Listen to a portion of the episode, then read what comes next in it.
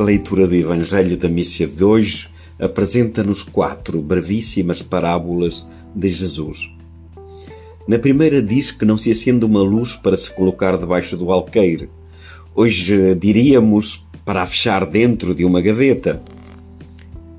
Depois de termos celebrado o Domingo da Palavra de Deus, esta parábola recorda-nos que a vida de Jesus, o seu Evangelho, é a grande luz para os nossos passos. É Ele que ilumina o nosso modo de agir cotidiano. Nós vivemos misturado com, misturados com todos. Os nossos gestos, palavras e ações estão ao alcance dos olhares de todos. E quando as nossas obras são a expressão do Evangelho, tornam-se como luz num candelabro que ilumina todos os que estão à nossa volta.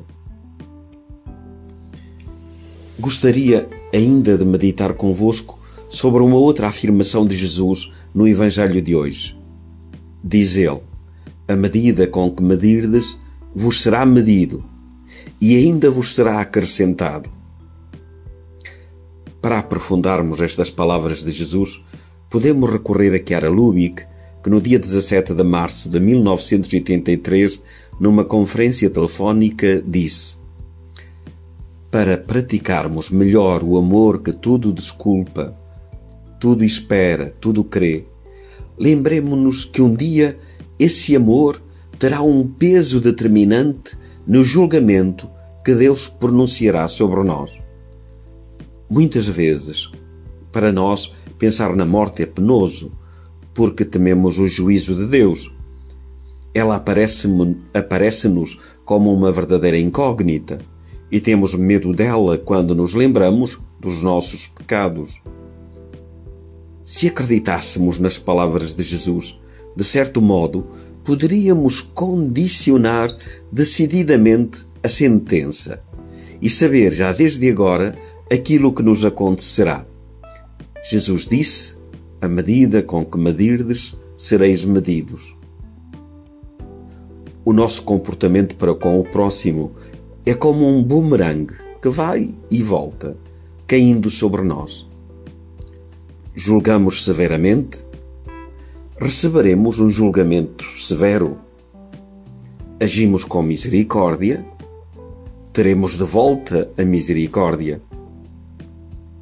Procuramos medir o próximo atenuando as suas responsabilidades, serão atenuadas também as nossas. Medimos o próximo procurando descobrir o lado bom da questão, desculpando, não nos, não nos comportando como juízes, nem mesmo nos casos mais evidentes, mas deixando todo julgamento a Deus? Assim Deus fará conosco. Comportemo-nos deste modo com cada próximo de quem estivermos a falar. Também com aqueles com os quais nos depararmos, por exemplo, ao ler o jornal, ou ver a televisão, com as pessoas simples ou com as personalidades públicas, com todos. Como medirmos, seremos medidos. Estas eram as palavras de Chiara.